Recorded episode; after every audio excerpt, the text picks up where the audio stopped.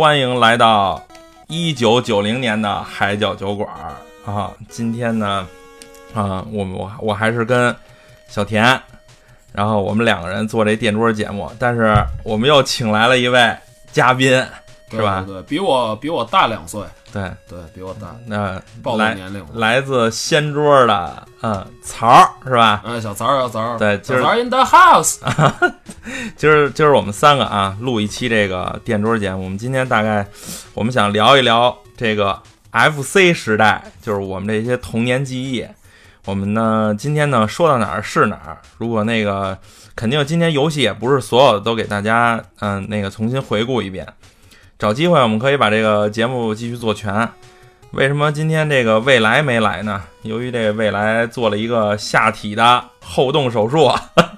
导致今天没过来。然后胸怀大志，胸怀大志是吧？怎么突然然后变脏了？我跟你说吧，这就是什么呀？那天我问他，我说那个是不是玩玩 Switch 玩多了？然后他说玩 Switch 正好是一个那个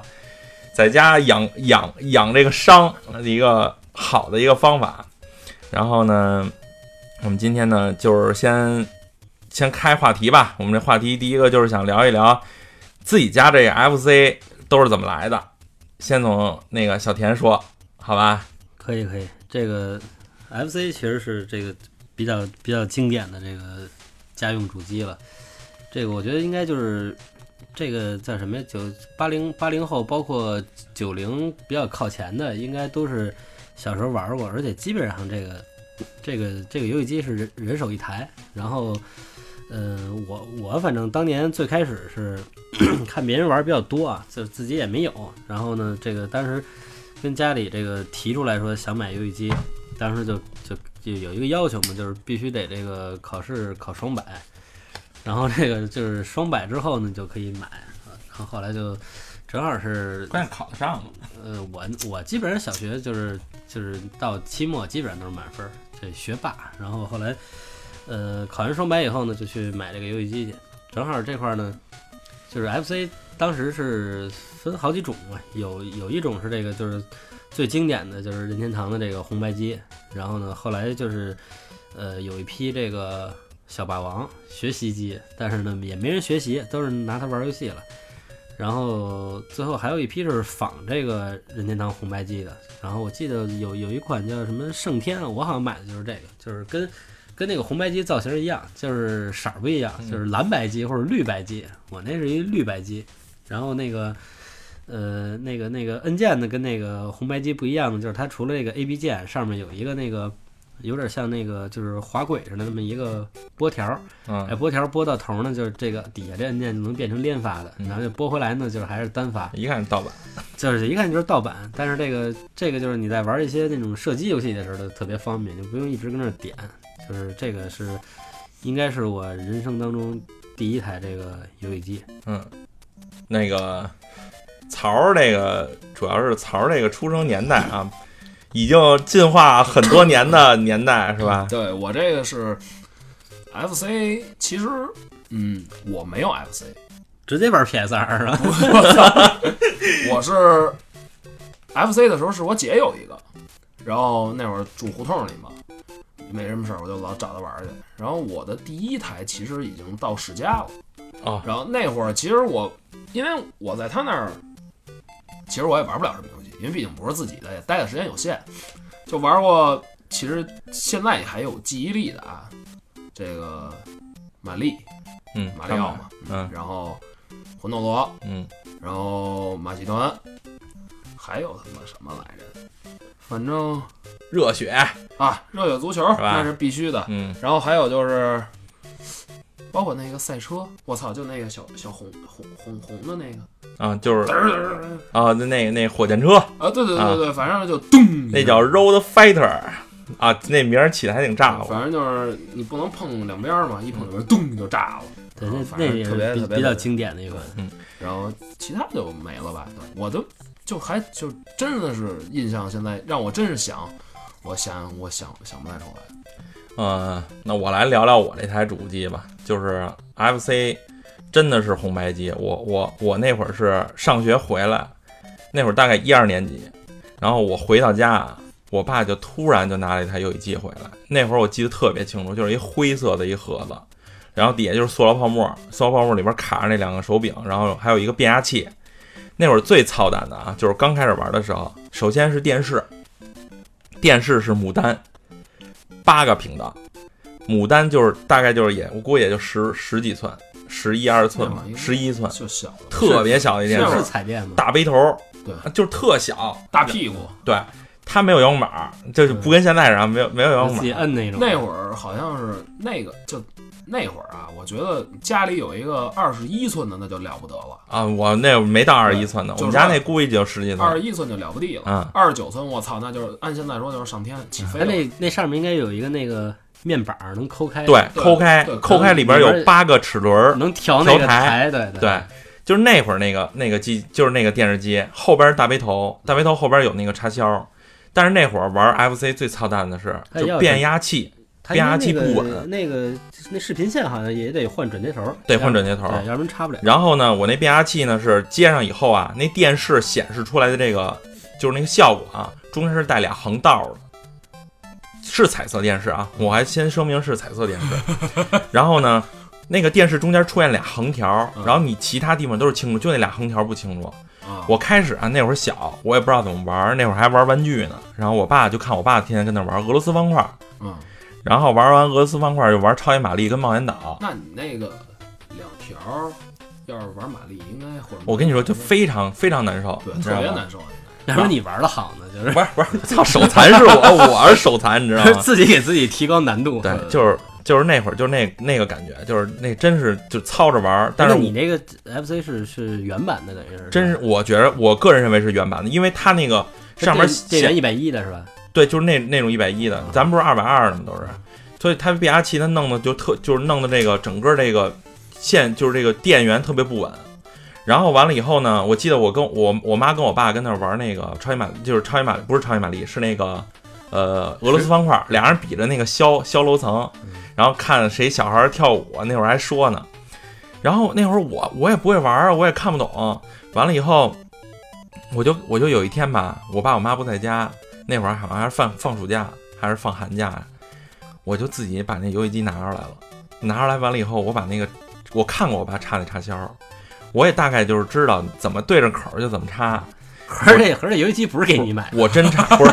对，真不是给我买的，就是我知道大概怎么插上了。我插上完了以后，我遇到一个最后的一个问题，就是这视频线插到电视后边儿，因为那电视啊，那会儿那大背头嘛都特别沉，然后那个那个那个那个电视柜儿吧，都是坐在那个组合柜上的，所以呢，你想插呢，你得把电视啊抱抱出来，抱出来以后插进去。我小啊，我就抱，我就把那电视抱，就是挪出来了，挪出来以后后边插那插头嘛。后来插那插头，我发现我抱着那电视插上了，但是我没有力气再给它抬上去了。然后我就抱着那电视，我就想，我操，也不能把电视摔了呀。然后我就我就拿着那电视啊，就躺床上了，电视就压在我身板上面了，你知道吗？我足足待了俩小时，直到我们家邻居，我们那我记得特殊，一赵叔过来，那杨呃不是赵叔，杨叔，杨叔过来以后，我看见我了不是不是来来我们家以后不，是谁家孩子跟这儿操自己练 胸口碎大石呢？对，就那感觉就特特别逗。然后完了以后，我就不敢摔电视，摔了电视肯定我爸我妈不干了。那会儿电视确实挺珍贵的，我就抱着那电视躺床上就压着我胸口，足足待俩小时，直到我那杨叔过来以后，哎，给我抱开了。但是那次我没玩成，但是我就是体验特别深，那是我第一次想玩那个游戏机，就你俩小时你 也也没玩就没玩，就光光他妈抱着电视，抱着电视躺着吗？躺着躺在床上。多憋呀！你就那会儿那个那个床就是席梦思那种，还挺软和的，但是它没有那么大尺寸，都是一米二的那种。嗯，然后我就躺在床上就待了俩小时，就那那会儿印象特别深。这买了游戏机我的第一个故事。等到后来呢，我爸我妈他们就哎大概的就看我学习成绩也好，也开始让我玩儿。授权了啊！对，让我给你跟大家普及一下啊，我们之前所有买的那些什么多少多少合一，全是盗版。我现在啊，我才明白，等我大了我才明白，咱们那会儿的什么几合一、几合一，其实都是盗版。对就是黄黄卡，黄卡对这都都是盗版卡。其实我记着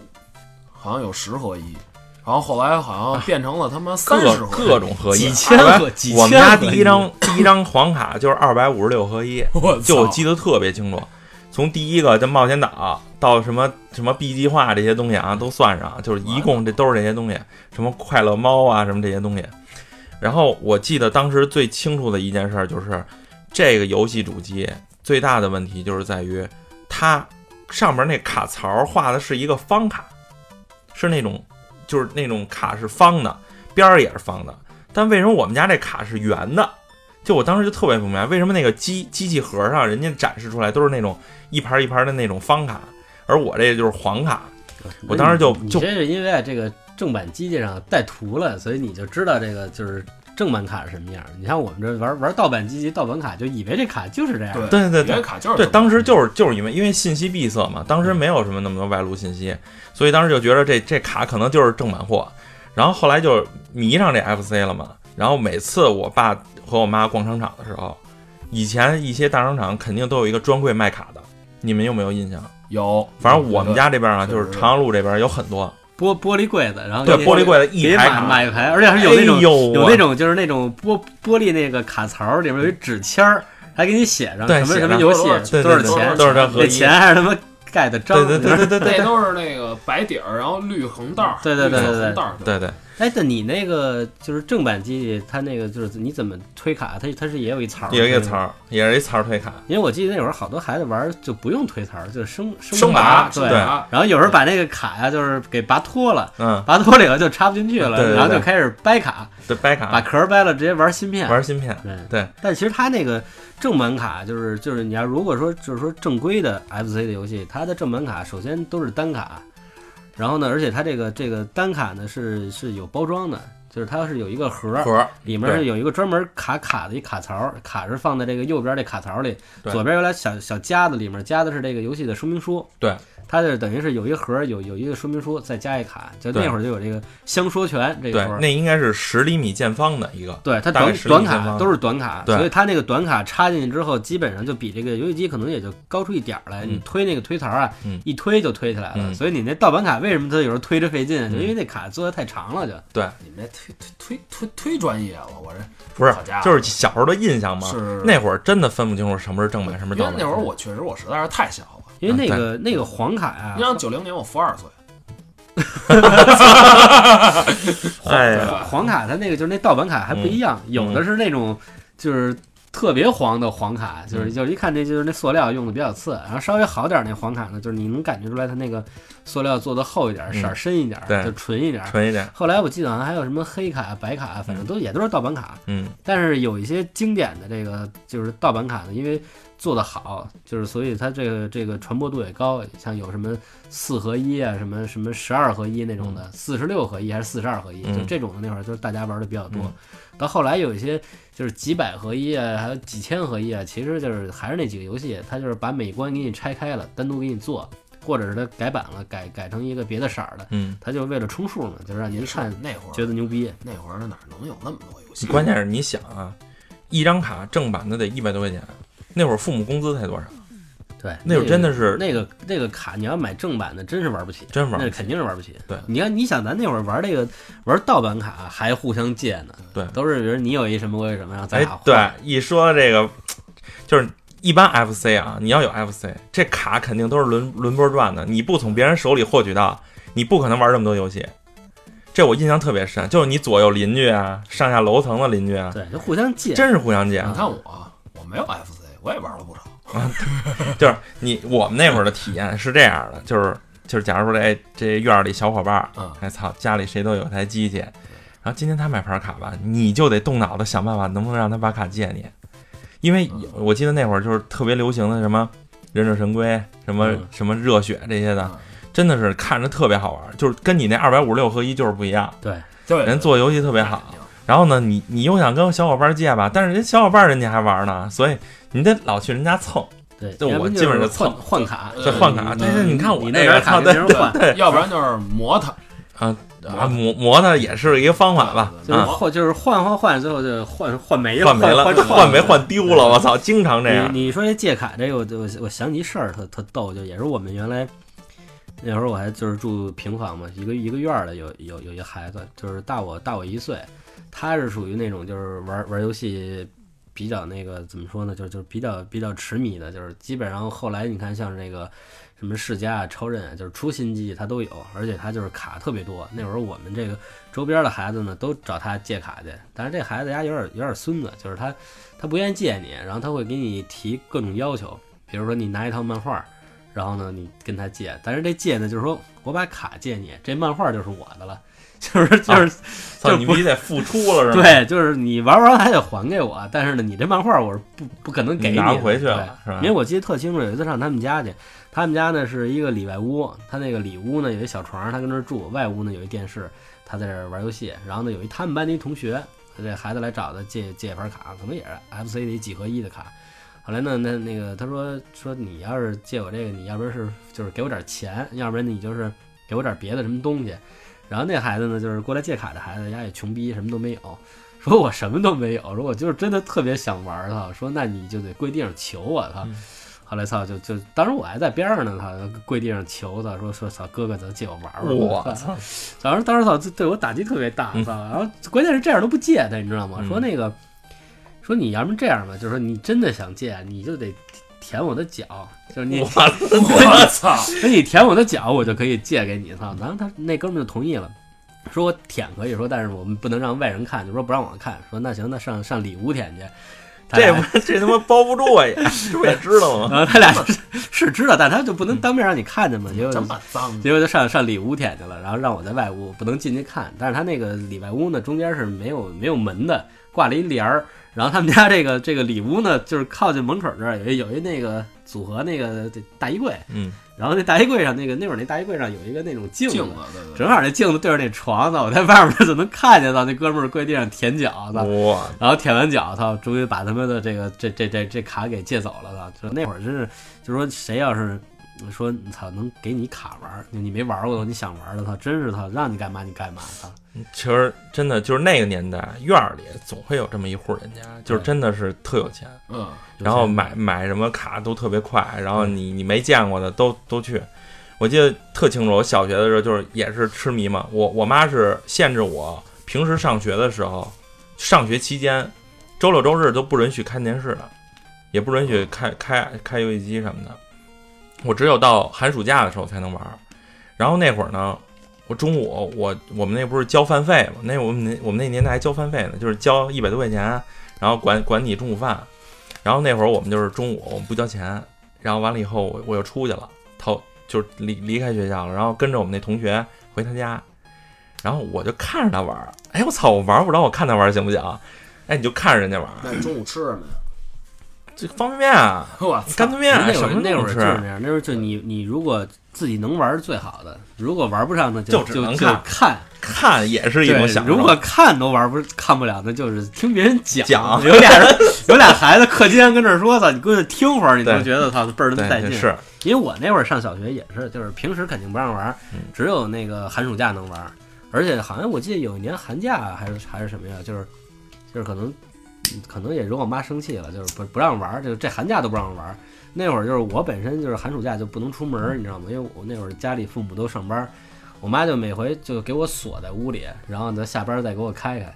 然后呢那个游戏机也给我锁起来了，我也找不着。但我有一次好像在家翻东西，翻出来了吧，啊然后就偷摸接上自己玩嗯，玩完了，一看点儿，一看哎快下班了，赶紧再赶紧收？收了，再放回那个原位，行，然后那个再拿那个那个就是什么那个冰块啊或者什么呀，给电视赶紧降温，啊啊啊啊！对对对，摸电视也是一套路，对对对，降回到原来的那个温度，嗯然后把这个什么那会儿因为玩游戏都是把那游戏机放沙发上，把那沙发上那些垫儿啊都扯平了，恢复现场，就是自小都搞这个谍战，就跟那敌台似的，跟家里把帘儿拉上，然后偷偷摸摸也不能开声，就怕邻居听见，嗯不能开声。然后就就这么玩儿哈，就把一些哈经典游戏都玩一遍，呃真是比较比较艰苦。哪像说现现在想玩就玩，但是其实就是岁数大了，没人管了。你现在孩子不是也照样不让看电视吗？一样，现在不一定吧。好多小孩儿也不让，就是一天俩小时看电视。但我觉得现在孩子应该比那会儿已经那什么了吧，好多了吧我？觉得那个年代为什么是这样？首先，条件限制，嗯家里第一，你这个游戏机你买的就是一个成本，然后完了以后呢，你孩子这个学习，当时好像也真的是都特别注重教育，真的，我觉得那那个年代就是锁在家里就特特别严重因为。我觉得包括到，因为我还经历过，就是就 GBA、GBA，然后 SP 那会儿的时候，就是都会被就没收，就是会被就藏起来，不让我发现。所以我觉得那会儿就是还是家长对于孩子玩游戏这块管的还是非常严的。我跟你说，你们那年代是 GBA，我们那年代是手持的俄罗斯方块。你玩过吗？那灰机器？没有我那个按键的那个对 GB 开始，对我们那年代只有俄罗斯方块，对对就是一个特别大，比他妈手机还大，巨大的一个机器，就是俄罗斯方块。其实那会儿就说这个家长不让孩子玩游戏机，主要是因为那会儿的这个叫什么呀？就是就是电子游戏洪水猛兽嘛。那会儿基本上都是就是他把这个东西啊给看成是一个就是毒害青少年了，就就对所以他确实是上瘾不让，真是不让你碰，就是嗯，嗨，确实玩儿也上瘾。但是我觉得，就是那个年代留下的记忆，就是说，跟朋友之间，就是从我那会儿，就是应该是小学嘛，同学之间开始这个话题就传来传去了，就是大家都玩过这些东西了。哎，大家聊的东西就差不多都，除了也就把洋画跟弹球那些东西嗯基本抛弃了，开始就是说一些游戏的东西了。嗯然后当时也会传了很多什么操玩游戏多牛逼，然后玩游戏什么打出什么来了。然后我呢，就是真的是小学的时候玩的游戏少，我最多的体验就是一个是寒暑假在我们家玩，还有一个就是我哥给我打开了一扇就是 P 就是那 FC 吧，FC 这个年代游戏的一个大门。我哥家也有一个就是 FC，但是他是那个应该是小霸王，我记得是。他的邻居更牛逼，他的邻居带来了很多很多我没见过的游戏，例如说街霸，例如说街霸完了以后，还有忍者神龟，还有什么旋快打旋风这些东西，还有松鼠大战，就各种游戏就开始我就没见过，因为我原来一直就二百五十六合一，你知道吗？不是，那那按说就这几个游戏在那会儿真的是尖儿了。我跟你说吧，我我就最近啊，就是咱们做这期节目之前，我终于才明白了，就是为什么这些游戏，就是说都都是这么，就是说它其实每一个游戏都是有故事的，它每一个游戏基本上都出自卡普通、Konami 这几个公司，大公司大都是大公司。然后那会儿万代还不行呢，对，万代还还应该还是屈就是屈就是屈指可数的几个游戏，对最多的真的都是这个这两个公司出的，尤其从咱们开始这些二百五十六合一开始，对基本都是卡普通跟那个 Konami 的。对对对对对，所以就是巅峰。这我这次才明白，就是为什么这些游戏的，就是这些厂商有这么浓厚的基础。我觉得真是改天可以对这些游戏厂商也聊一聊。对，就是今天可能不会放一些特别多的好，就是大家觉得经典的游戏。这经典游戏呢，我们到时候传吧传吧，给大家多做点这种专题，就是关于这一些游戏的故事的一个详细的一些介绍，包括他们厂商介绍。对，然后呢，我觉着从我哥那儿吧，咱们还是聊回我哥那儿。我哥那儿接触到这些游戏以后，我哥本身他并不是一个特别爱玩 FC 的一个人，但是我当时养成了一个习惯，就是我看我哥玩游戏，我靠，我觉得我哥特别神，就是他虽然不爱玩，但是我就特别喜欢跟跟他打跟他打。你就例如说，我们俩玩的都是那种双人对战的，例如说什么忍者龟这个就是什么是吧？然后还有这个，呃，只要是两个人配合的吧，还有那个什么绿色兵团这些的，就是基本上我都是先死，然后我哥都能撑到最后，然后我管我哥借命，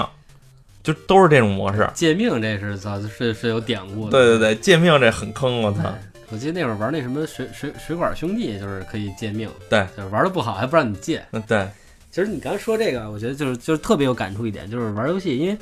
毕竟这一台机器最多了也就是俩人玩嘛，但是基本上这个在那会儿就是一帮人一块儿，然后呢俩人玩，外面围围一圈儿围一圈儿看对对，那会儿就是就是你你你觉得你在边上看也很也很享受，而且我觉得你刚才说一点啊，就是我我特有感触，就是说因为那会儿嘛。那个年代没有没有互联网，没有什么 QQ 啊、微信，就是大家都是口口相传。对什么游戏好玩都是听别人说。那你其实唯一一个获取这个信息的途径，你就是看看嗯看别人看别人玩，看别人玩一什么，我觉得这牛逼这牛，逼回去自己找去。对，或者是就是比如说就是谁有游戏机，你你这儿有一什么游戏，你上他那儿去玩他那游戏，就是这种的。我原来那会儿就是也是我们院儿另外一个另外一孩子，那个孩子那个比我大了，那孩子大大我得有七八岁。他呢是后来可能是上上中学了还是干嘛呀？就是他不不在这儿住了就走了，但是他那些东西还在这儿。就是他那会儿也有台 FC，然后呢，他们家呢等于是我们家一个邻居嘛。然后那会儿呢，那个就是那那个他他奶奶叫孙奶奶，这个就是我们院儿的一个邻居。然后呢，那会儿我们那院门口有一个那个就是报桶，每每天就是有那个邮递员过来给你送报纸。他们家订《北京晚报》，就是嗯每每天就我下学啊进院儿，我都顺手把他们家这个报桶的这个报纸拿出来，然后呢，等走过他们家门口的时候，我把这报纸给他送过去，就是每回我都给他送报纸，就是我也不知道为什么，可能从从小就习惯了就，反正连着给他送好几年。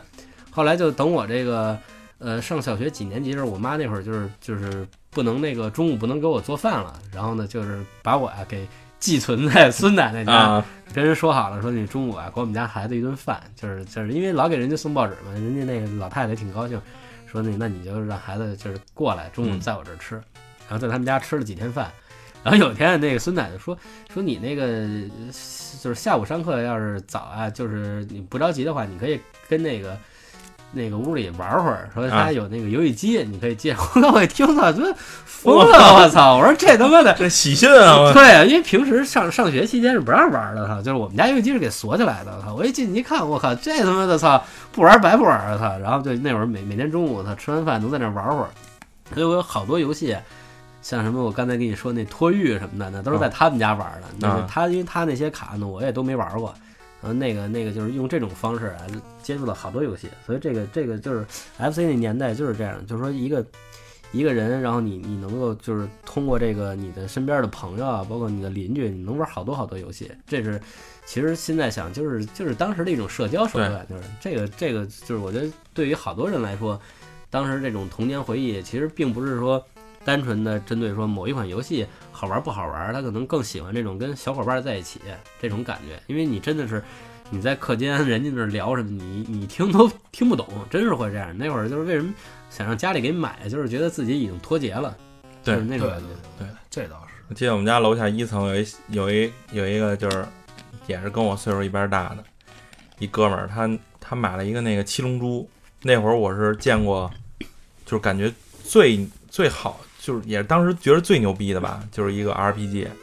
它是那种出牌的啊，对对对，龙珠的卡牌，龙珠那个卡牌类的，然后你那个你需要把那各个卡牌组成一个，假如什么全全全爆那什么的，特别有名儿，那个对那是出了出了好几代。你说那个应该叫它那个叫我想想叫叫什么龙珠什么 Z Z Z 系列，你说那可能是 Z Z 三。对然后呢，他是靠那个卡牌上那几个字儿，然后拼出来各种招儿，什么空空空爆头什么的。对对对对对对那个它好像有什么闪，然后还有闪有点对像现在那个三国杀那感觉似的。，对。但是它不是单排，它是它是是几个几个配的那种。对，你想当时那些招儿都从哪儿来的？我是真不知道。就是你就想你拿到这款游戏的时候，我估计日本人家可能有这电玩店专门就是做攻略的，人家可以当时可以获取到。但在咱中国，第一没有社交软件，就是当时那个年代连 BB 机都没有，你更何况就是说你你你或许说渠道就是刚才说田儿说的那个，就是口口相传。我今天出了什么招儿，我自己测出来了以后，啊对对对我再告诉别人。因为他那几个就是拼对了，他马上就就对就给你出出招了就。对，就是当时这个这个游戏，就是《龙珠》为什么吸引，也是跟咱们那个年代流行《龙珠》那个单行本儿有关系。哎，对，龙龙珠单行本儿，对，就是这个这个漫画引入进来以后，就大家对这个游戏就是特别感情特别深，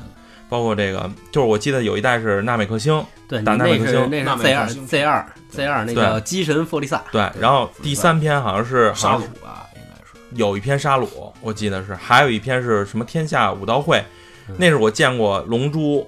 好像是真的是计时格斗的，有一版，那是龙珠四，好像是我记得，那会儿里边就是那些人物，就是你都能从漫画书里都能看到，那个弗弗利萨那代应该是玩的最最多的，因为最多的我我玩的就是那个，嗯他是应该是上来先在那个宇宙飞船上呃对，让你一直走，然后就就到纳米克星，到纳米克星，然后就出那个一大地图，出出地图，对然后你能有那个雷达看能有龙珠，对，找龙珠，对，那个雷达是挺牛逼的啊，然后还有人追你，嗯，然后好好还有那个，我记得那会儿还有那个测量值，也也有那测量值，对战斗力多少对对。然后你你好像是当时讲的就是说你在太空的时候，你必须一格一格走去练级，对，这样你把自己练得特别厉害以后，你到了纳美克星你才厉害。我记得当时我们就就是乐此不疲的就这么麻烦着就这么打，就那会儿这个这个龙珠就已经跨过一个时代了，我觉得那会儿这个游戏已经翻过一个时代了。对，因为那个那个那一波的游戏，就是这就其实牵扯到另外一个话题啊，就是嗯那会儿好多牛逼的游戏，就是日文的，没有中文，然后呢，你完全是就是，比如猜你点点哪个出哪个，都是靠就是小小伙伴啊玩出来的，有告诉你，嗯。我以为是靠猜呢。就之前就是猜，就是最最开始就是摸索着摸索着你像那个那个那个那叫那个霸王大陆，那最开始没有中文版的，没有中文版纯日纯日文，哪个菜单底下是哪个，那都是你得自己得得背下来不玩个他妈的几个月，你不明白他那些都什么指令。因为我我买完那卡，当时是就霸王大陆那卡，我好像是一百四十五买的。嗯，然后呢，就是买完以后，因为那会儿就是看别人那个那个就是舔舔舔脚那个哥们儿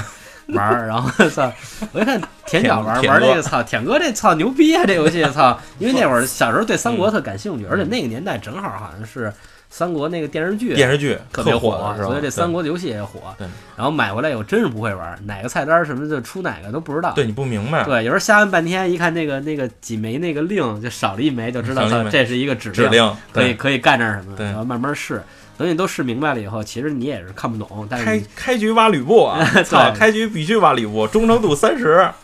一招就招过来。对，就你要不然招过来，要不然你就直接打他，然后那个在那个战场里直接笼络。对，因为当时吕布最牛逼的是，好像是十一千兵里边有四个骑兵，呃，对，他是然后摆那个叫什么阵来着？就是那个箭头阵，然后可以冲两边塔。那个贺贺义阵，那对，攻城阵攻啊，攻城的那个对，吕布，他因为他是一个人物是八级，然后你嗯每每呃八级还是十级，你每升一级就给你加一个骑兵，嗯所以他那个升满级以后应该是六个骑兵带四个弓箭手。嗯，他是因为上来好像默认是四级，就是上来就是四个骑兵，那个算是相当牛逼。体力九十九，武力九十九，嗯，智力是多少啊？那十七吧还是多少？反正比较对，反正低。智力比较低，但智力后期可以学。对，然后当时就是还能聊到，就是咱霸王大陆可以延展一下啊。我记得当时就是全全全地图，你能找到智力最高的田丰，呃，那是上来自自就是上来自己有的武将，自己有的自自武将带武将，对最高的应该是田丰九十三。我想想还有没有比他高的？好像没有啊，贾贾诩，那是找出来的贾诩，贾诩不是找出来，贾诩是董卓上来带啊，的，对对对，九十五，哦，贾诩是最高的，对九十五，，那特经典，因为贾诩是守长安城的，对。操是就是离，因为我不知道你开局使谁啊，我一般就是就是刘备，我就我对就因为电视剧影响嘛，因为电视剧把刘备美化特别深，就觉着就蜀军永远是正义的，对他这个曹操就是就是就是反派，对，因为罗罗贯中这版的那个《三国演义》本身就是亲亲刘这种的，他跟那个陈寿那《三国志》还不一样，那是偏偏史实的。偏史实的。这个还毕竟是演义，就是对所以当时我使的最多就是刘备，然后呢，刘备以后会发现你没有赵云，然后你通过摸索你就直接从丙州城打到幽州城。幽州城一九零年，你不但能找到陈震，你还能找到赵云。一九零年一月肯定刷，先先先找的是陈震，对，然后陈震是那个就是就八十六智力，对，然后你找他以后，因为他那个他那个有时候你选择那个找东西，他会有个别的武将推荐，嗯，说他大哥我来找，肯定能找着牛逼的，嗯你就让他去，他是必必能必能找着着。，对，就假如说你曹操，你曹操一九零年打到了幽州，他不跟他不跟你对，那你得招募很多次，他拒你。拒拒拒绝你。嗯所以他这个当时设定也是，就是按他尽量按照这个历史对他这个军阀的历史来判断你名将跟随。所以当时曹操其实那两块，一个兖州，一个是豫州，这两个地儿出的人才也挺多的。我当时就按照这个三国的历史事件，我重新走了一遍。我把丙州打到幽州，幽州打青州，青州打到徐州，徐州我要先把孙乾、糜竺他们都给收完了以后，你这垃圾，对，完了，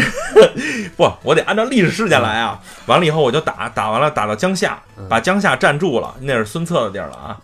嗯，把江夏占住了以后，我你把先拿拿荆州我把荆州收诸葛亮，荆州那六个城池我全拿收。庞统，然后再进西川。对，你你这玩法跟我们小时候玩的一样，那会儿嗯就是因为看《三国演义》，所以这一套路线都是按三国那那个路线玩那个走。哎，对，顺手那个一九六年在长沙把黄忠拿了，啊，对对对对然后就可以进川了。对对，什么魏延啊，然后庞统啊都能收了。诸葛亮是一九四年必刷，那会儿我们记得特清楚。一九一年你就能在新野找到周仓，对我记得特别周清楚。仓好像是武力九十四吧，就多少？对武力还挺高的，然后那头头像是一大脸，大脸。戴一 戴一尖儿帽子，对对对那大脸。对，那会儿我记得后来我看过一个文章，就是讲这个《霸王大陆》，它好像是里面说，就是这游戏当时做的时候啊，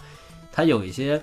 就是叫什么呀？就是它给你做了一个限定，好像是诸葛亮是谁呀、曹操还是谁找是铁定不跟，就是你甭管换多少人，换德多高的人找他就是不跟你。对，然后他跟赵云好像是一样的，基本只跟刘备。但是我记得啊我我玩过一次，好像也是就是刘备找诸葛亮不跟，给拒了他。哦，好像会有这对个情况，偶尔偶尔会有偶尔会有这种情况。反正当时就是挺嗨的，我我尽量是把这所有军阀都留住了，我不杀，我要看历史怎么发展，他电脑会怎么发展，所以我就站住这九郡，我就我也不去成都什么的，嗯我就直接把荆州一直玩到死。等到我记得我退退 FC 环境的时候，就是打算不玩的时候，我我真正重新通了一遍。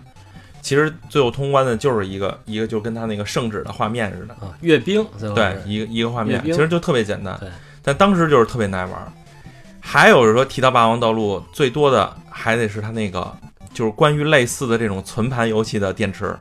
哇，这电池 真太他妈坑了，太坑了，真是太你坑了。你玩这张卡 卡的时候，你不知道里边会有一电池。我第一次玩的时候，我我是不知道。就跟那个后来记忆棒的那个，对对它这个整个芯片里带了存储装置，但是它需要供电，你需要供电，你就必须提供电池。什么样的电池？就是那种小纽扣，纽扣，特小，一点五伏小纽扣对，，小纽扣。我操，那太小了。这个这个纽扣电池是保证你记忆存储的，就是时间。如果你这个电池没了，你必须得拔，拔完了你的记记忆就没了。我觉得这都不是他妈最坑的，嗯最坑的是，因为我那会儿玩《霸王道路》时，我已经知道它是靠电池存盘。嗯，我那会儿这个买买完这游戏卡的时候没有电池，所以那会儿导致就是每每次玩啊，必须得找一个完整的时间段，然后尽可能的多玩。但是也就玩到一九五、一九六就就就不行了就。嗯后来我就说他必须得买电池，我就让我爸给我买一块电池去。买一纽扣电池呢，就你刚才说电池坑是为什么呀？因为它这卡掰开以后，那芯片里放电池那槽儿嗯是一大槽儿，嗯一大圆槽儿，然后正好是有那么大的一电池，嗯结果我就买成那大电池了。大电池塞进去以后呢，它就跟这个槽儿全卡死了。但是呢，这个卡死之后呢，它这个电压因为那个跟那个本身它默认的电压不一样，所以你发现存不上盘。嗯后来我就发现这东西不对，我就得抠出来换小电池。但是它上面有一个那个金属的那个挡片儿，嗯，掰折了。掰折了。我操！掰折了以后呢，小电池也放不进去了，就我这张卡等于就废了，嗯存不了盘了，拿胶条粘啊！粘不住，它那个根儿根儿已经折了。啊，就是你你你，即便是拿胶条把那电池给绷住了，它稍微只要离开一点儿，你的这个记忆记忆就没没。了。哇，这这这是那张卡就废了。这张卡就是你就是基本上你就是你当今天玩，今天就一波就到哪流儿，只能玩对一波流，就是玩不了记忆那。我觉得就是像我这样的话，如果要真的是赶上那种情况的话，我可能就从此以后就再也不碰这游戏了。就比如说我今儿一天，我我比如我打到了荆州，嗯明儿我打到了徐州，嗯可能后天就是打到徐州发现我操又没了，嗯我今儿又得打又得放弃了是吧我放弃了。我当时真是快放弃了。但是那个年代就那样，他没有什么更好的记忆记忆措施了，我们只能啊是只能忍。所以我后来后来打船什么的都是在在模拟器上了。对，就是当时小时候是因为实在是存不上盘。嗯，那会儿我跟我们跟我一发小，我们俩一块儿玩儿，然后呢，那会儿特牛逼，就是那会儿我我们俩我们俩最开始玩的时候，因为呃谁也不知道这个怎么玩嘛，后来也不知道谁啊弄了一份攻略，就是打印出来的攻略。但是我跟你说，你买正版这张《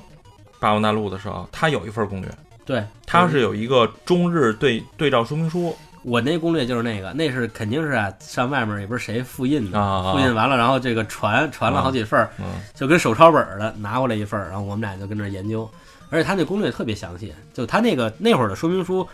真是一本书，那就真是每个菜单都给你讲明白。然后呢，我们俩就看那个，还有一张特大的一个地图，就是你摁那个选择键，它出来的哪个城到哪个城，它有那个连线连线那个地、地图。嗯，那是 select 的键好像就直接显示。对嗯，我们俩那会儿就有一个梦想，就是说，就是就是我们俩要联手，操，统一中原。哦，对，能俩人玩，我能俩人玩对对对然后我们俩就商量说这这个事儿你灭谁我灭谁，对，怎么弄？嗯后来他说我就得使孙策，说因为孙策上来有四个城，然后让我使他妈袁绍，操，袁绍有仨城。他说这样呢，你上来打曹操一个城，我打曹操一个城，咱们就中了？中国就统一一半儿了。就 那会儿呢，刚才特别就这个方法应该是属于就是特别特别高效的一个方法。对，你知道他这个联联机方式就有点像咱们后期玩的那个，就感觉啊，就有点像那个《魔法门三》，就是双英雄无敌双人模式，双人模式，你玩你玩完了这个回合，他玩，呃他玩完这回合，然后你玩，对就是感觉一下这个游戏就变变简单了很多。这玩一天玩不完。那会儿我记得在在他们家床上嘛，他拿着那张地图铺那儿，然后我们俩跟那儿看着地图商量今天打哪儿，嗯然后他姥爷就疯了，老姥爷我操，俩小孩干嘛呢？操 我操，跟操多大孩子，小学跟这儿家，跟这儿操琢磨怎么统一中原呢？而 且而且那会儿还特牛逼就是还挺胡闹的这事儿。特别胡闹。这小时候那会儿那会儿还特牛逼的一个什么呀？就是因为我们俩家离得特别近，都一个院儿里，就是就是就是出门一拐弯儿就是他们家。嗯然后呢，会那个会发现什么呀？就是他们他在家玩游戏机的时候啊，我拿我们家电视调，能把他们家那信号调出来，啊啊，就干扰，就直接那个就跟那个信号信号干扰干扰过来就等于你就是它其实因为它是一个一个射频线嘛接的那个电视，其实相当于它的游戏机是一个台了。啊然后因为我离得太近了呢，我在这儿搜能搜着它这个游戏机这台啊，对我我也是，那会儿特特别流行，就是你家里搜搜能串台，对，串到别人家电视，但是我基本上也能看到别人玩游戏，我不知道，就是能看到别人玩对在玩游戏但你你就是控控制不了。对。后来那会儿呢，因为就是他在那玩嘛，我跟家吃饭，我就看电视看着他玩儿，然后这也特别爽呢。嗯后来我记得他是干嘛来着？他是呃招了一个那个诸葛亮，然后呢让诸葛亮去打董卓去了。那几个就是各个这个势力的这个呃 leader，操，就是大哥。打死了以后是给那个这个特殊的传奇武器，特殊装备，装董装备董卓应该是那个什么甲、七星青七星飘刀啊，七星刀，他是为了操给那个诸葛亮换把牛逼刀，对上去跟那个诸葛亮单挑，呃不是那个诸葛亮跟那个董卓单挑的，但董卓他妈攻击力爆高的，结果丫跟这儿就就是他不有一大招的那跳马头砍那个，就那一失败不是自己扣血吗？对，然后跳两下人都没 都没掉血，把自己给跳死了，我操，让我正好在家吃饭看见了，对那个单挑模式挺他妈猛的，我操，挺牛逼的，嗯，那个第一下是敲，然后第二下是那抡着砍那个，嗯。所以还真是留下不小记忆哈。对。但是同样一款三国游戏也挺火的，就是《吞食天地》。哦，不是《吞食天地》，《那都是后期的了。吞食天地》就是纯做了一个三国类的 RPG，《哦那还挺吞食天地三》吧，那是吞食天地应该也是没有中文，也也是中文的，我买的是中啊，文的。你买的中文的吗？对但是它最最开始原版的应该也是日文的。但是我跟你说，玩这个有一故事。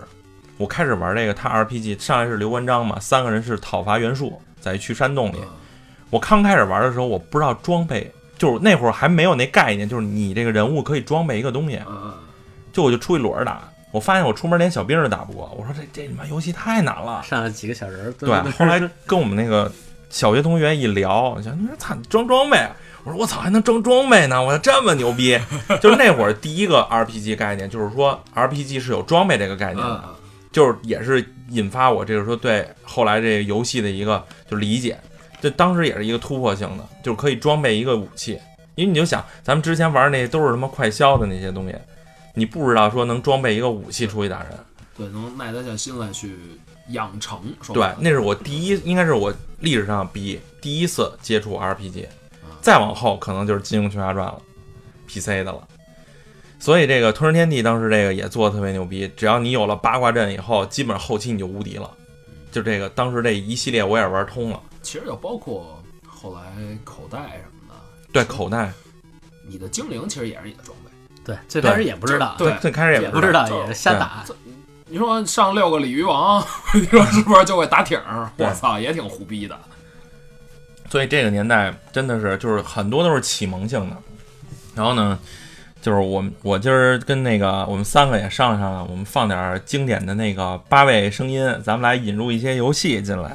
咱就随着聊吧。然后反正这一期也讲不完，咱们可以慢慢后边补。对，这老老 FC 这个时代的游戏，这个背景音乐做的都是相当牛逼。对，好多是一一个，他是一个是喜欢用这个，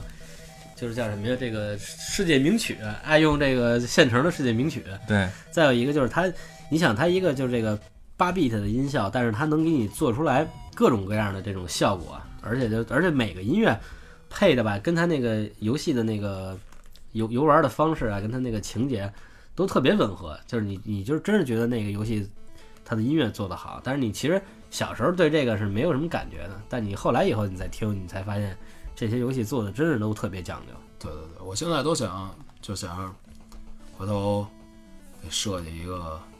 八 B 的那个头像，啊，哎，你知道就是有有像素的有有好多那个现在像素其实还在火，对，就是很多游戏的我我我就是就是想就做一个头像什么的，我觉得做一个，我觉得挺好的，挺好玩的，特别有意思。我记得我原来还看过看过一演出，好像就是专门的这个做游戏音乐的，而且就是八 B 的主题现在的这其实也有对有好多这种的对这种主题，有啊，就是那个什么嘛，就是那个 V VGL 嘛，好像是 VGL 吗？我忘了，我到时候到时候看看。我反正我反正我在我在毛看过一次，就是各个乐队他们就是就是演相当于演各翻一下各种游戏吗，对，就都是翻的，啊而，翻的还挺牛逼的。就有点类似于致敬那啊，种对对嗯对对怀呃怀旧的那对，好像是哪个哪年的六一时候演过一次，行，那咱一个游戏有一个游戏，咱回一下对，咱啊，听听。听听啊。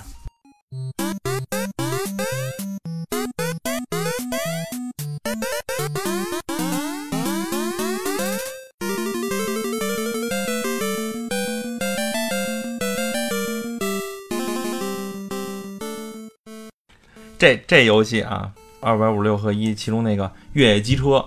越野汽车这款游戏，其实我到现在我才明白啊，它这个出的出的公司应该是任天堂自己出的，但是它出自是宫本茂之手，也是一位大师级人物。马里奥之父宫本，茂呢非常对就是他，他这个机车影响到了后后来的这个马里奥的发展，所以说那个当时这个就是咱们传统的六十四合一啊，就是一个比较经典的合一里边的一个经典的游戏之一。这就是骑摩托别的那个，对，骑摩托车别那个，嗯他你刚才放这背景音乐，就是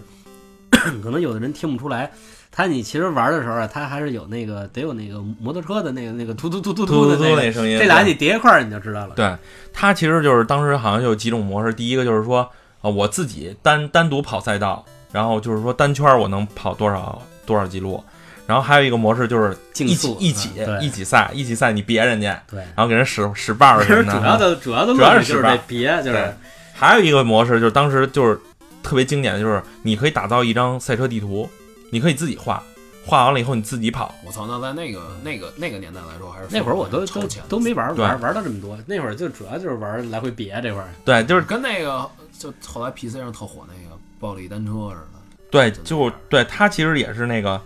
就是也有点那个暴力色彩吧，但是就是特别劲儿他就是特别讲究，就是说你别的时候得拿你的这个后轮别别人前轮，这样嗯你才没事儿。你要拿你前轮去撞别人，你马上就飞。对，嗯、下一个啊，咱们听下一个。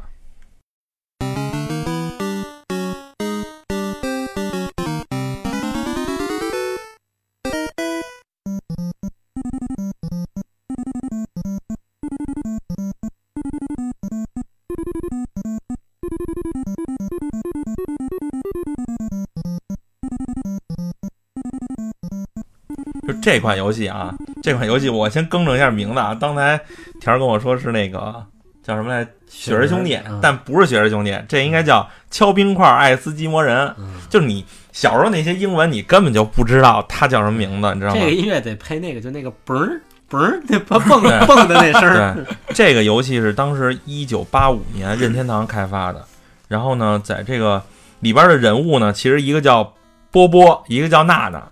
这两个人物呢，就是就是统称为这冰上攀岩者，就是冒险攀登三十二座冰山覆盖的山脉，以及呃，就是从一只巨型秃鹰，然后偷来的蔬菜，把它给拿回来。当时是这么一个剧情。就是到到顶上就是一个，到顶上就就是抓那鹰那个抓那脚，然后上去就是。对，大概这剧情都是这样的。就是你你现在当时玩的时候，你不知道这剧情，你只知道胡逼就知道蹦，对两两个人，当时两个人协作，你可以互坑对，坑对方，把别人凿下去，把别人给凿下去。然后还得那个就是把那个冰啊敲一眼儿，让那个让那海豹从那儿掉下去，对，这当时也是一个就是跳跃式的一个一个游戏的极极限了。竖版的这种。对，然后下一个我们看看啊，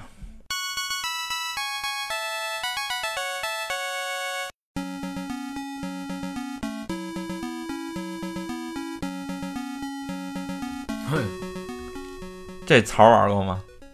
有印象。这其实你看开头这个音乐，就是这个音乐就是现在就特经典，好多那个好像嘻哈歌手还有什么的，都用这都个。愿意用这个流行歌手有一哥们儿，台湾的一个，对对对对对贺全好像是怎么，也不怎么蛋炒饭是不是也是这个？我忘了啊。功功夫这个音乐啊功夫这是音乐特特别经典，特别经就是这款游戏，我给大家先就先给介绍一下啊，就是《功夫》这款游戏是红白机当时 Konami 在一九八五年推出的。一九八五年推出，它讲述的是清朝末年炒饭一族在中华全境大肆作恶，为了消灭他们，功夫达人李，就其实当时也是映射李小龙，嗯，李孤身前往他们的老巢，叫面麻之塔。嗯，在在李的面前出现了一个又一个强敌，最终他能不能打倒炒饭一族，让中华重回和平？当时这个故事背景就是特别简单一个游戏，没想到后边有一个这么复杂的一个哎，那会儿好好多游戏其实都有典故，就是 但是咱那会儿玩儿啊不知道，就是拿它当一个格斗游戏玩儿。嗯对，而且那个那个小人儿，我记得是，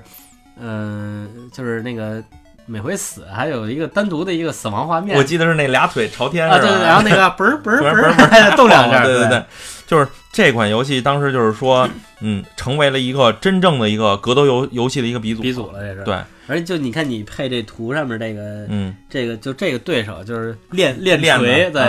然后那哥们儿就是每回打过来以后，你还能把他那东西给他点回去。嗯，还一个是使棍子的那个，那个还能我记得能来回飞那个，对，但这个这会儿那个好像还是没有没有招儿这说啊，就是就是拳跟脚就这两下儿，对，不过全跟脚两下，还是觉得不是还能飞踢，还能蹬墙，还能蹬墙呢，，对，你能反着踢，从墙上又返回来。三角跳是吧？就当时就这个模式，好像跟哪个咱们后来玩的那个格斗游戏也可以蹬墙，春丽吧？我记得春丽好像是在街霸里可以街霸呀可以蹬墙，可以反蹬墙再踢回来。我记得反正我头两天玩那个审判之眼，啊，那个就可以登墙，现在可以登墙是吧？可以蹬墙，蹬墙哇咣一下回回到飞踢。真的是，就是这款游戏给了很多开发者灵感，真的。不过现在我发现，就是那会儿玩游戏就是特单纯，就不用去了解说他还怎么怎么着，还怎么怎么着。还对就上上手快，上来就玩玩儿，嗯，对。哎，那时候就俩按钮或者 A B 键，然后一个十字键，对吧？对，呃，下一个啊，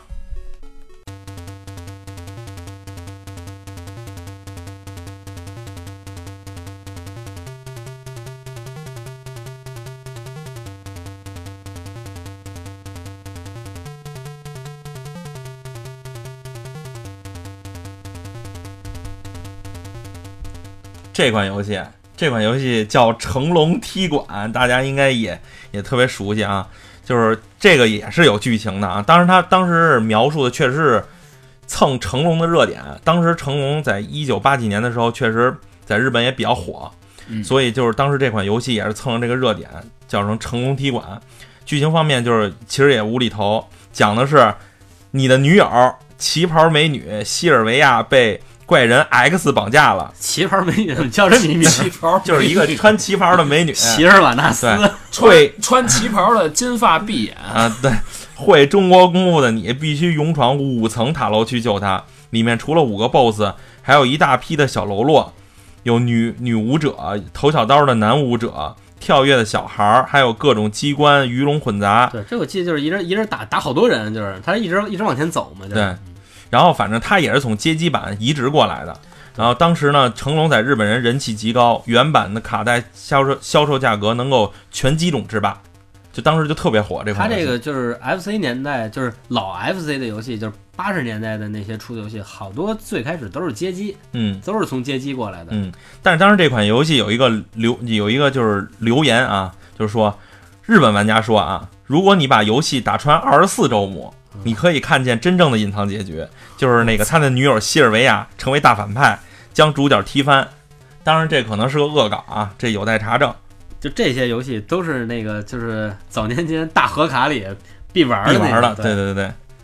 下一个，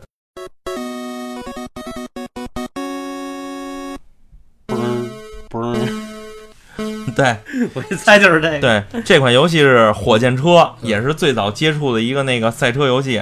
它是由科纳美，然后 Konami 嗯开发的，然后一九八五年七月十一日移植到 PC 主机。玩家主要做的就是控制画面上的红色小车。在官方设定中呢，这一辆经典跑车为雪佛兰科尔维特，就是确实是一辆真车的一个模他型。妈的就特别听着特别特别的尊贵。对呃然后你就听他那个音乐里那个，嗯嗯，对那就是人家要别你了，对你不光在这个马路上跑跑啊，就是其他的嗯其他的它是一些就是 NPC 吧，属于这种对这些这些车，它也是按照真实的一些跑车外观来就是模拟出来的一个八位。我记得好像还有一个那种就就大大卡车还是大货车，对对有大货车对你得你得躲，然后然后中间刚才有一那个那音效那个噔噔噔噔噔，那那就是吃那个白白色的那个。对你要你要不躲就爆炸了。对你，你得在燃料耗尽之前达到终点，哦就是吃那白车就加燃料。油的，对。对对对，这所以当时这也是一个特别 流行的游戏这个戏。是耐耐玩度特别高，你就一直可以玩，而且这游戏也属于就是呃难度比较高那种的。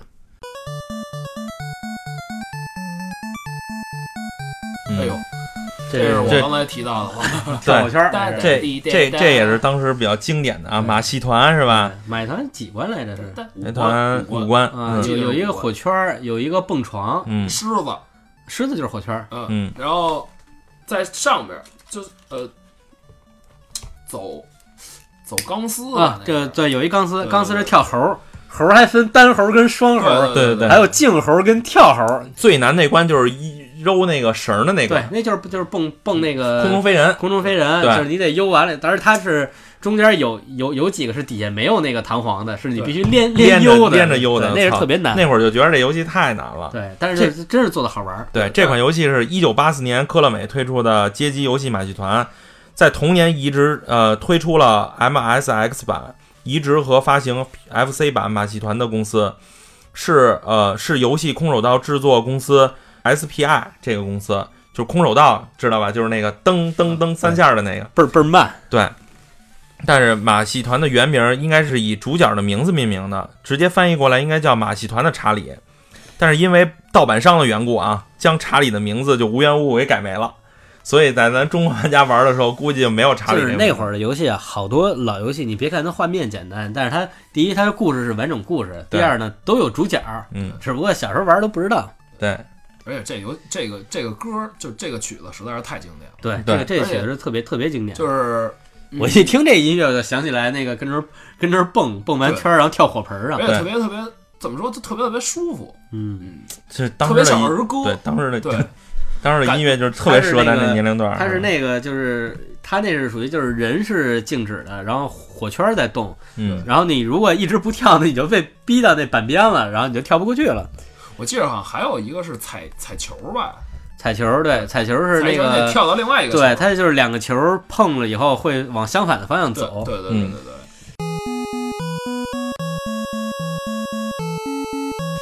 这是那个南极冒险。对，这是南极大冒险。对南极大冒险是一九八五年四月移植到 FC 主机的个。是企鹅的那个，对对企鹅的这也是一个科乐美的也是一竖竖版的，嗯然后用的是那个冰上圆舞曲。冰上圆舞曲，我觉得这游戏也挺难的，我反正没玩通啊。它那个冰窟窿，有时候就是你一蹦吧，里面给你出海豹，嗯，然后你还得吃鱼。对就这个这音乐，我想起就是想起事儿。我们上那个初中初一的时候啊，我们那个音乐课，嗯，音乐课有一回呢是老师啊给我们放音乐，然后就说就问这些底下这些孩子说谁知道，比如说哪个曲子你就说名儿。然后当时我们是分成两波，嗯互相抢答。嗯而我们我们当时班里这些同学啊还都知道啊，就是就是什么，比如说什么卡门啊，或者什么那个拉德斯基进行曲，嗯一放底下人全知道。我们班里有几个孩子家里是古古典音乐迷，嗯所以他们就都知道。然后当时是有有有一个孩子，就是他妈的比较胡逼那种的，当时正好放的就是这曲子，啊，抢答的说老师我知道这这歌叫《南极冒险》，好多同学都疯了，咋，说你家游戏机玩多了，我操。确实是影响了一代人的游戏啊。嗯、我们先来找一个经典的啊，开始现在就是经典的。经典的那就必须还得是老四强，对，老四强，对，这都是必玩的老四强，在论的，对，对在论的。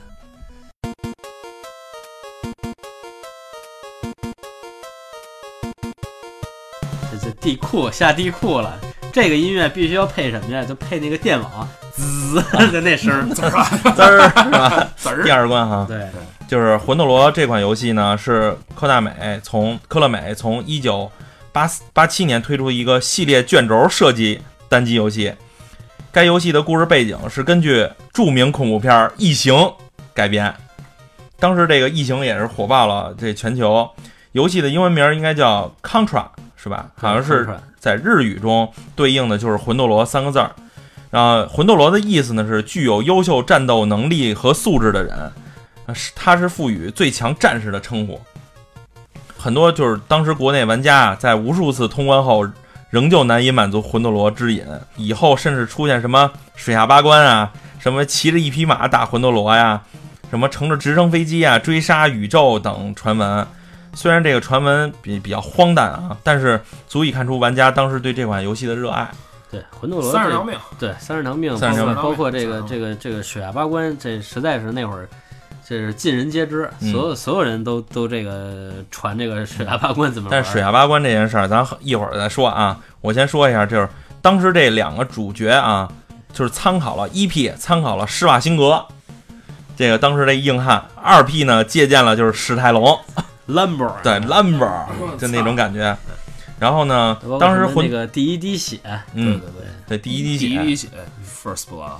那魂斗罗呢，就是这故事啊，当时我今我也是挖了出来了啊，就是公元二六三一年九月十二日，一颗神秘的陨石坠落在新西兰附近的加尔加群岛上。两年以后的二六三三年十二月，啊，联邦军司令得到消息，说一个叫做红色猎鹰的武装组织开始把加尔加群岛地区修建成一个发动异形战争的基地。哎，你说他这个红色猎鹰是不是就是因为他那个，就你打枪的那个那个，就是给你出出枪那口儿，那不就是一个红色的鹰吗？对，感觉是就那意思吧。然后防卫军魂斗罗就是比尔雷泽，就是那个咱们的，就是红人儿蓝人儿，对红人儿红人儿啊啊蓝人儿，呃，还有兰斯比恩就是红人，就是被送去破坏对方的计划。这次行动获得圆满成功，但是海军部门有关这次事件的信息作为高度机密，完全未那就是没有向大众去公布。就是大概就是这么一个故事背景啊，就是在日版跟美版上还有区别。就是日版上仔细观察，你会发现第一关的树叶是飘动的特效，第五关也有飘雪的特效，还有第八关异形细胞的蠕动。背景中岩石和欧美版都是不同的，等于说美版咱们玩的都是美版，日版真正的是画面都是动的，对，就是而且这背景。而且日版是带那个情节的，他上来不是上不是上来就天上蹦俩人儿，他是先来直升飞机，他好像是一个就是跟指挥部似的，先告诉你，就是说你啊，今天要到这哪儿，要打哪儿。他是有有那什么，就是边上还带着字幕，给你讲一下情节。对对对然后直升飞机开过来，两个人降下来，然后这才开始打。对，每次过关都会有一个过关动画，而且那会儿那会儿谁管这个？那会儿就他妈顾着换枪，对对，关键是就是魂斗罗在日版上，就是他写着魂斗罗三个字儿嘛，你要不摁它啊，就是你要不不摁这个开始键，你会你会看出来，它会有一个字幕给你解释魂斗罗这个意思，啊就当时是日版的一个区别。还是还是细腻，对，细腻，最可笑的是欧版的魂斗罗是什么样的？它不是两个人，是两个机器人儿。它设定的不是两个人，是两个机器人。就当时欧版不知道为什么，就是它它就有一两个机器人儿会不会是，因为我觉得会不会有可能是版权的问题？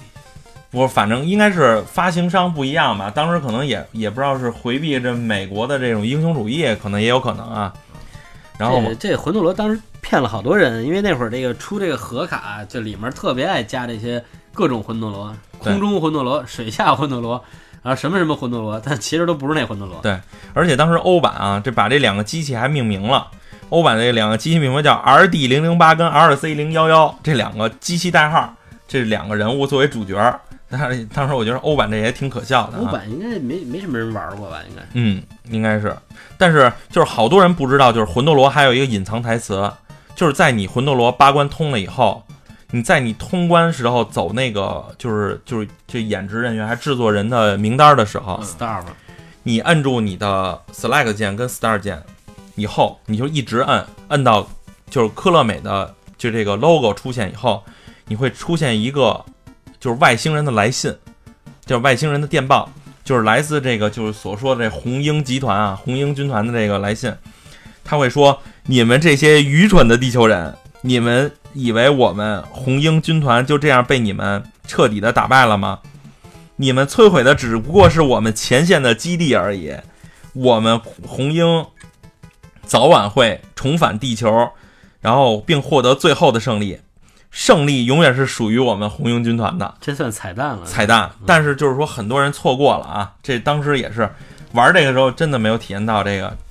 下一个呢，就是说水下八关的传言，这水下八关传言确实邪了乎的太多了啊。有人说第六关存在一个特殊的敌兵，如果该敌兵跑到 BOSS 前面走廊附近，会使这个敌兵类似青蛙的模样出现。如果跳入这个青蛙口，那么你就直接进入水下八关。对，这这个后来就是因为是错版嘛，嗯就是其实其实它是变成那个 BOSS 身上的一小块儿了，对，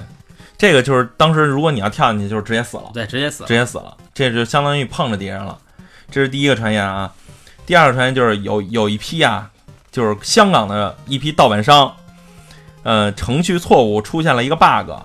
就是第七关的时候会掉落深渊，并不会死亡，而是直接进入水下八关。这是第二个传言啊。但是屏幕是花板，背景以蓝色为主，就相当于你这个卡花了，你那背景就是全变成蓝的了。所以这个就是说，当时就是很多人传言这就是水下八关，这是第二个传言啊。操，这我觉得还挺新鲜的啊。挺胡逼的。对第三个就是说，FC 在这个第七关啊，最后有个小兵坐小车来了，跳过他朝天开三枪，不击中任何目标，他会变成螃蟹把你带进，就是水下八关。这个传言也也挺糊的啊。传言四就是有人自称在第五关打出隐藏关，是个瀑布关。不过打通以后返回第一关，甚至有人说他从第一关向左走，就是你刚下来以后往左跳，跳到河里，你可以纯胡说八道。对，你可以穿穿越到这个瀑布关这也。太胡。对反正这这个水下八关，我记得是各种各种说法都对有，。这个都是其实都是盗版商就 bug 造成的。说白了，对，好，就是因为那会儿好多人啊都说我见着水下八关了，但是实际上是谁也没见着。对。但其实这个要说水下八关存在不存在，它确实存在，水下八关是真实存在的。我给大家讲啊，水下八关其实源自于 MS 二版的这个魂斗罗一代，一共它有十九关，除了某些 BOSS 啊独立为一关以后，正好是八加八加三关 BOSS，十九关。打完第八关后啊，就是咱们传统意义上打完那颗心脏，在这个版本上，它会有一个秘密通道，直接走下走到地球深处。这个地球深处以后还得打八关，发现靠近地球地幔区有一个最终的异形 BOSS。这个这版的水下八关是最准确的，它就是当时这个 MS 啊、MS 叉二版的这个魂斗罗才有的。但其实这就不是 FC 版的了，是吧？对，它其实就是属于当时日本流行的那款主机推出的魂斗罗这版是有这个地下八关的。所谓水下八关，就是地平线水平面下里边的八关，这叫水下八关。所以就是这个老版的这个就是 FC 版的这个是这个魂斗罗是你是死活也打不出来的，因为你就不是人这款机器。对，然后呢，就是魂斗罗后来就是跟风嘛，就出了第二代。第二代呢，还是以这个两个主角为为主角，继续往下走。就是公元二六三三四年十二月，在南美的 GX 军事训练基地，哈尔将军送出一送出了一组很诡异的信号，就叫 Seat 七，就是目前还不清楚这个机构是什么。收到信号以后，感到一定呃感到有些不对头。事情发生以后，联邦政府再次送出了这两位呃施瓦辛格和史莱龙，然后两个人都去了那里，发现原来呃是头呃一年前两个人消灭的异形变种，呃两个人再次成功消灭了异形。当然，这次事件再次被化为机密，对世界呃宣称只是一次单纯的训练任务是真他妈。对，就 就我就是想说的是，就是当时我们玩魂斗罗的时候，我们只是玩了游戏，但是我们现在回顾起来，觉得后边有了一定的设定，就是游戏从一九八几年开始，其实已经有了故事背景设定。其实这种背景，就哪怕在当时，或者说哪怕现在去做一个电影，我觉得都挺牛逼的。他那会儿好好多游戏其实本身也是向这个电影致敬。对，其实就是异形嘛。就我觉得应该还挺，就是怎么说，挺挺炸的。对，而且尤其是史泰龙和施瓦辛格这哥俩，要是就真的是领衔演的话，下边又是可能，我觉得那可能是就是另外一版的敢死队了。对，这真是对，一九八几年拍电影，你就想他操，异形当时已经真的是挺成功了。对异形是异还有那个形一是七几年的吧？七九年的还是哪年的？异形呃，一我还真真真没比较早没了解好像是嗯，应该是挺早的一款。应该是七七九年，但是铁血战士应该是相对比较晚一点了。对，铁铁血战士，士铁血战士后来跟这个异形做的互动也挺多的。AVP 嘛，异形大战铁血战士。铁血战士挺挺经典的。然后讲一下这魂斗罗二代，当时就是说日版标题为超级魂斗罗嘛，去掉了街机版的副标题，因为最开始的魂斗罗二代是在街机版的，去掉了副标题就是异形的反击这这个名称，所以就是美版的标题就叫 Super C，日本的日本的标题就叫超级魂斗罗，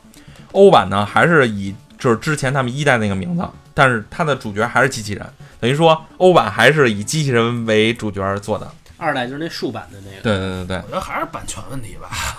反正也不知道是是他们怎么能这么那什么呢？嗨，不过这个都这太历史了，咱对不用考究了。咱们还是接着说游戏本身吧。对下一个啊。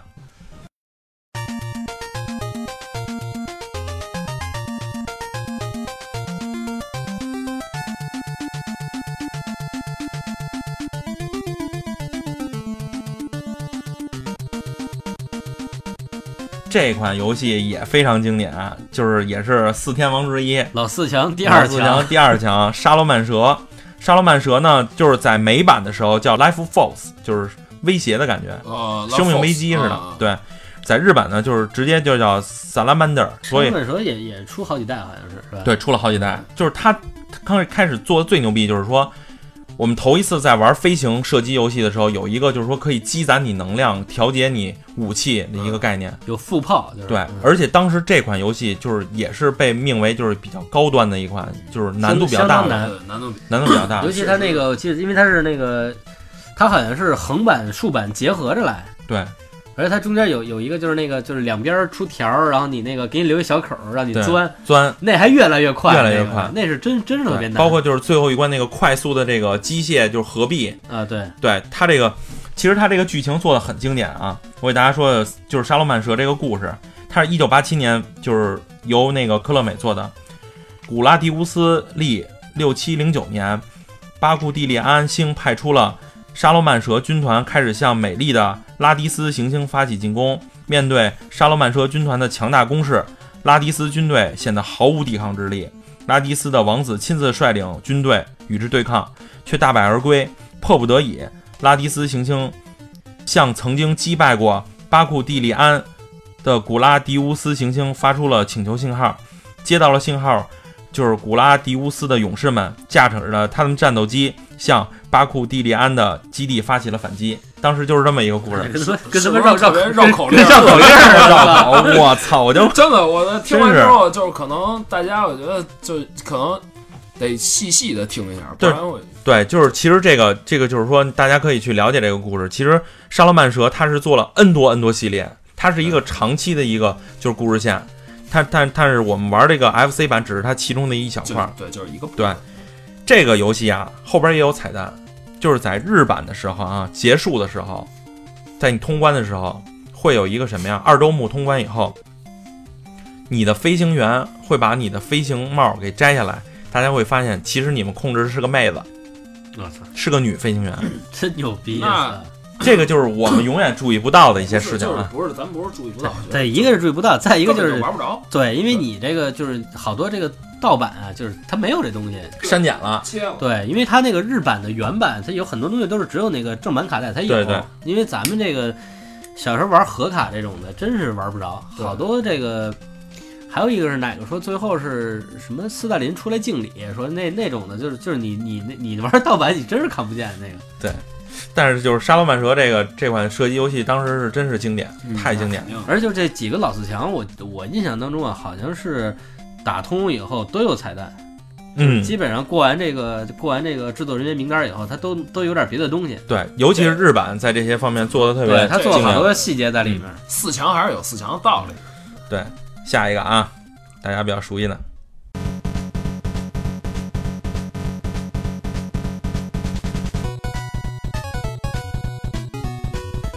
我们的吉普车来了，我操，太经典了！我跟你说吧，威利斯啊，哎，先说说，就是你跟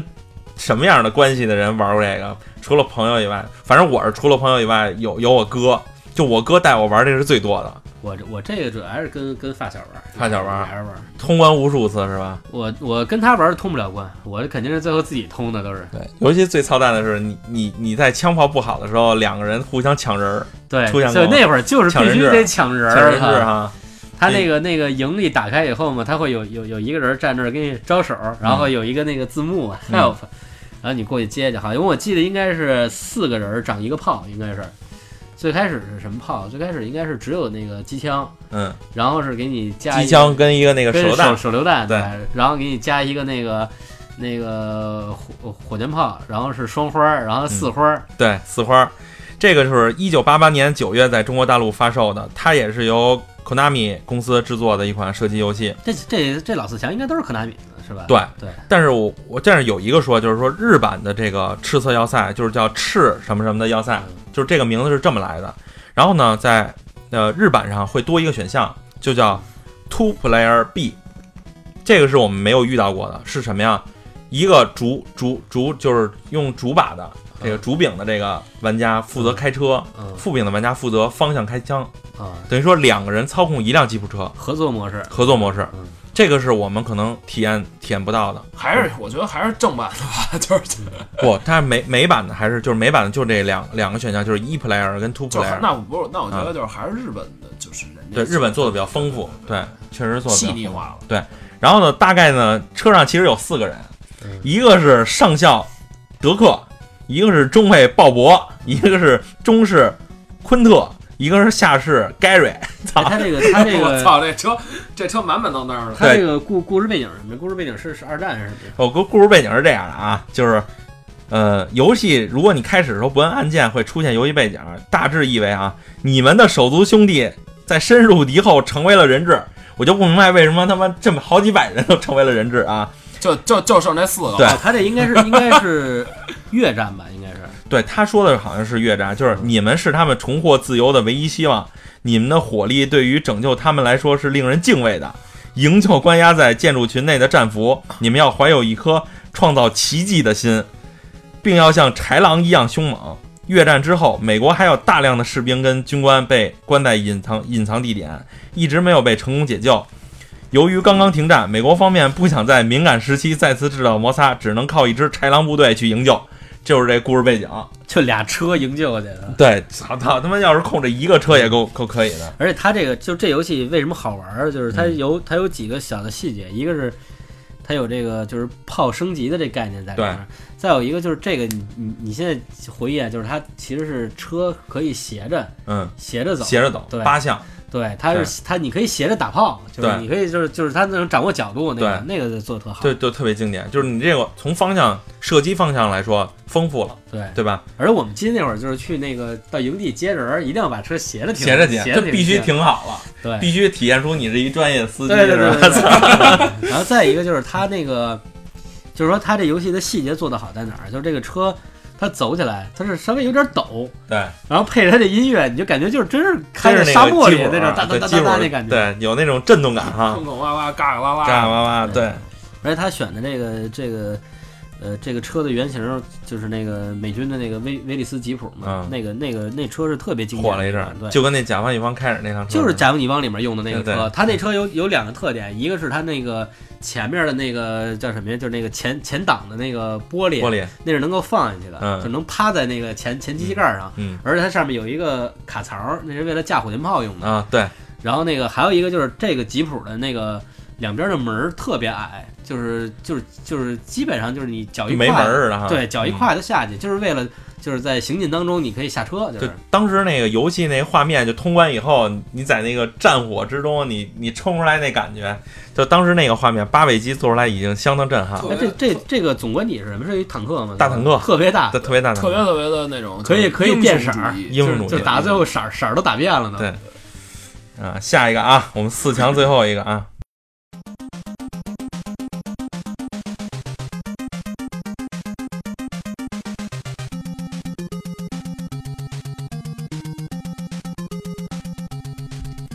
绿色兵团，我操，这款游戏也是科大美的，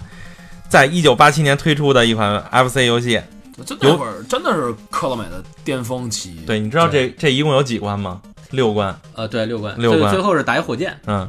其实当时这款游戏就是，你现在咱们大了点儿就明白了，它映射的就是那会儿冷战的时期的事儿。绿色兵团是我我印象当中啊，好像是说是这个老四强里最难的一款，因为它这个挺难的。它的操作啊就是有好多 bug，也不叫 bug，就是它好多设定是你特别容易死，因为它分是这种就是上下层嘛，它是靠梯子上去，你在那个梯子上的时候是只要碰着就死，而且是那个上上梯子的时候你是没有左右的，就是很容易被打着。对，关键你只有一个匕首。对，就这音乐配的就是那个刷刷刷刷刷的那那种声儿，掏刀那种。然后每次通了关都得从一个栅栏上往下跳，然后啊跳出来对对那姿势就哎，对，一定要这样，一定要这样一样，对，那用他妈拳头对着脑门你们这你们这，我是不是应该给你们照 照片儿，然后然后发出去，让大家都看看？他那个当时就特怀念那个动作。那个就是那个镰刀出的特别快，所以就是当时有有一种玩法是卡在板边，然后一直在底下铲。对，地上有地雷，天上有伞兵，对，而且啊他是有那个叫什么呀？就有一个黄黄色儿的那军官打完了是出枪，嗯，有有手枪，有那个有火箭弹，对。然后那火箭弹打出来那声是咚咚。然后那子弹就一直飞，对对，所以你可以打一直飞出去，可以打一个串儿，就找找人跟着走，找人多的时候，嗯然后打一枪，然后你跟着那后面跑。对，打到那个关底的时候，那个就是打火箭那块儿，它是无它是无限刷兵，无限刷兵每每波兵里是带一个火箭弹，火箭弹，对。火箭弹打了一会儿，跟这停着，你就会捡捡完了炸，然后炸个几轮才能给炸死。对，当时就是当时这个从那个怪的这个设定上穿这些大衣，就明显能感出来，就是在映射当时的苏联。而它好像好像这个，我记得好像通关的时候，通关的那个就是片尾的音乐，我记得好像是马赛曲，好像是。啊，好像是，好像是马赛曲，好像是对，所所以就是到时候我我把这音乐到时候给您拿出来，咱可以放一下啊。就是这这个就是绿色兵团，等到就是说当时出完了以后，就是好像在苏联那边直接就好像把这个游戏给毙了，啊，就苏联那边就没有没有去去发行这个游戏。好当时也是因为这个故事背景设定在好像是在某一个什么国家造了一些核的一些威胁，他们也知道了，就就也是当时映影射映射出来打核武器就是啊，对对可能最后那个火箭弄弄不好是一核弹，可能这就是就是一个核武器，就是你为了摧摧毁它。啊，等到你最后你发现那个结局的时候，是那个人从那个基地被炸的时候往外跑嘛，那是通关画面嘛。对，所以当时这个，哎，这个四强吧，反正是各有各的故事。我也是挖了挖，今天给大家讲讲一些四强是是真不错，是太经典了真没毛病。对，是小伙伴儿必备的当时的游戏。好，今天我们也讲了差不多这么多故事吧，然后大家也别着急，到时候 FC 系列咱们继续往下讲，还有很多很多经典的游戏，包括那个我们没讲的《封神榜》什么的，是吧？就是经典的一些 RPG 游戏。对，就是到后期有一些比较这种比较独立的这种游戏，做的就是已经很复杂了，什么封神榜》啊、赌神啊这种的，对。真是做的不错。对，等到后期我们下一期再聊，好吧？